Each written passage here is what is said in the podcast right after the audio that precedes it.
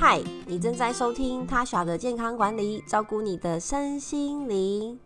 今天呢，这一集比较特别，就是我想要跟大家聊聊我的故事，就是关于我为什么会做 podcast，然后还有我的小小的经历。其实呢，我本身是念大学，就一个私立大学的护理系毕业。那当时我是怀抱着一个，应该说两个想法进去念书。一个就是我很想知道，嗯，人们为什么会生病？那生病了要怎么变健康？那第二个想法呢？当然就是呢，这一个呃，这个科技未来出社会的工作啦。那我会有这两个想法，主要就是因为啊，我想要学得一技之长，可是又需要呃一个比较有发展性，应该说收入比较 OK 的工作去照顾家里。那我觉得照顾家里不只要说拿钱回家，最好还可以顾到家人的健康。因为我在很小的时候，大概国中的时候就有意识到说，诶，我我爸爸跟我的外公外婆其实是有很严重的糖尿病。然后甚至在我高中的时候呢，我的爸爸就因为糖尿病引起的身体状况没有办法继续工作，所以我在大学就必须要就学贷款。然后算是有点辛苦，反正但还是我把书念完，那也很顺利的考到护理师证照。那我们在大三、大四的时候就会开始实习。其实实习是一件很有趣的事情，因为就是把你平常在学校啊课本里面所学到的东西尝试用出来，而且是真的用在一个活生生的人身上。那我当时呢，就在实习的时候非常跃跃欲试啊，很多老师就说：“哎，这个谁哪个同学想要试试看啊？谁想要当第一个啊？”我都我都会很有意愿的跑第一个。包含我印象很深刻，那时候要呃第一次抽血啊，或是呃上点滴啊，这些我都很印象深刻。这样，然后还有关于照顾病人，其实实习生大概呃学姐就是让你老师就这样让你一个一个学生照顾一个病人。但我常常就会问学姐说：“我可不可以多照顾一个啊、两个啊？”因为其实出社会之后啊，一般医院的白班，你可能都会需要照顾呃八到十个，甚至超过十个病人。那你实习的时候只照顾一个，其实是其实那个呃 loading 是差很多的。好，那就是因为这样在医院这样跑跳跑跳啊，我就发现呢，嗯，原来。嗯，变健康这件事情好像跟我想象中不太一样。好，关于人为什么生病，其实在学校的课本里大家就有学到一些。你就发现呢，除了嗯，大概二十五 percent 以下的因素是关于基因。好，基因当然就是我们不能控制，也不能选择。毕竟现在还没有什么基因改造工程的医疗嘛。如果有的话，应该会卖很好吧？我想。包含这基因就影响到我们的身高啊，我们的长相啊，我们容不容易生病啊，我们的脂肪容易堆积在哪一个部位啊？如果瘦下来会先瘦哪里？等等这些，包含甚至我们黑色素的分布的方式，好，你是均匀黑还是你容易长痣比较快白回来？这些全部都跟基因有关系。那这个我们当然就不能控制嘛。那其他呢，会让我们生病的因素呢，有一小部分是环境，好，就像我们现在的空污染、水污染，好，还有你呃身处在这个呃这个。这个工作或是家里面的呃压力啊，就是心理啦，也会影响我们的生理嘛。那其他呢，超过一半以上好的影响因子，都是跟饮食还有生活习惯有关系。好，包含说抽烟、喝酒、吃槟榔，这是包含，这是就是我们的生活习惯。还有你熬夜啊，就是睡觉跟起床的时间，你的喝水量。好，其他就是就这就是呃我们的饮食，你吃多少蔬菜，你吃多少肉，你的蔬菜是怎么烹煮的，你的肉是怎么烹煮的，你一天吃几餐，什么时候吃，就这些全部都会影响我们的健康健康的状态。那我当时在课本上呢，哦就学到了这件事情，好就觉得哦，原来大部分人就是吃东西，可是大家如果听到健康饮食，应该会有几个既定印象，一个就是哈。健康的东西好像都不好吃，好吃的东西都不健康，这是一个。然后第二个就是啊，我很难准备好吃的东西，而且我喜欢吃的东西都不健康，好，所以就会好像冲呃很冲突啊，关于好吃跟健康这两件事情。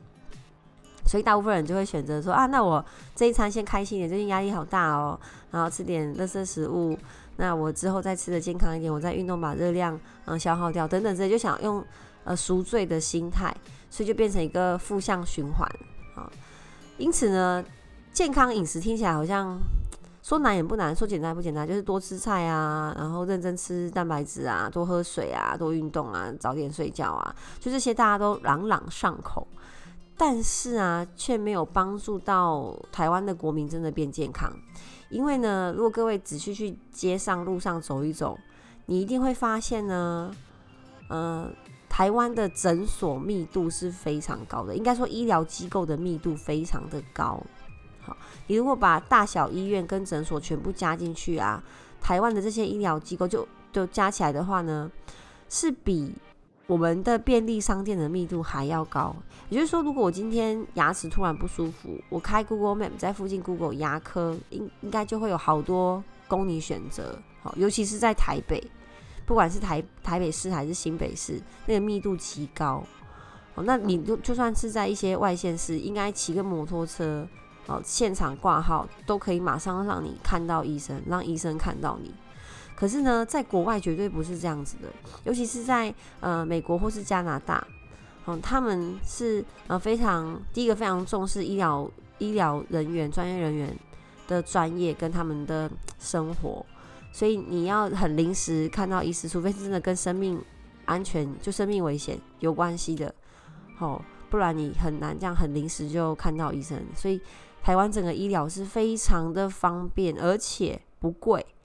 哦，你去看个耳鼻喉科，感冒了。或是说发烧了，或是哪里扭到了、拉伤了，哦，你顶多付个一百五、两百。那如果你有什么手册或是什么员工优惠的话，我可能还不用付钱，或者只要一百块，超级无敌便宜啦！甚至之前呢，我我有一个朋友，他从他特地从呃新马哦飞要台湾去弄牙齿，他说呢，机票加上自费比他们在当地用还要便宜，所以。台湾的医疗真的已经到了那种呃素食医疗的地步，跟麦当劳一样，所以大家反而就会觉得说，哦，如果我真的有什么不舒服或有什么身体的状况，我就去找医生就好啦，就是呃让专业的来，好，让一些呃你心目中的专业人士、师资辈的呃这些医疗人员可以帮你解决健康的问题。好，但大家仔细想想哦，对，看医生很方便，没有错。好，你要吃到呃蔬菜、水果、呃蛋白质、鸡胸肉，喝到水，其实，在台湾也很方便。但这样的方便性，并没有让大家真的变健康，就是因为呢，大家的观念都还不够完整，都还差这么一点点。什么样的观念呢？就是实做的观念。你怎么让健康好？可以真的，你知道怎么把它运用出来，怎么运用在你的生活当中，过一个健康的生活。这也是为什么我想要做 podcast，因为我觉得第一个健康饮食不应该跟美味啊成反比，它不应该有太多的冲突。然后第二个呢，我觉得你不用很专业就可以开始顾好你的健康。好，因为我之前看到一个文章，我也觉得蛮难过的，它就是有研究出来说，比较低射精地位的。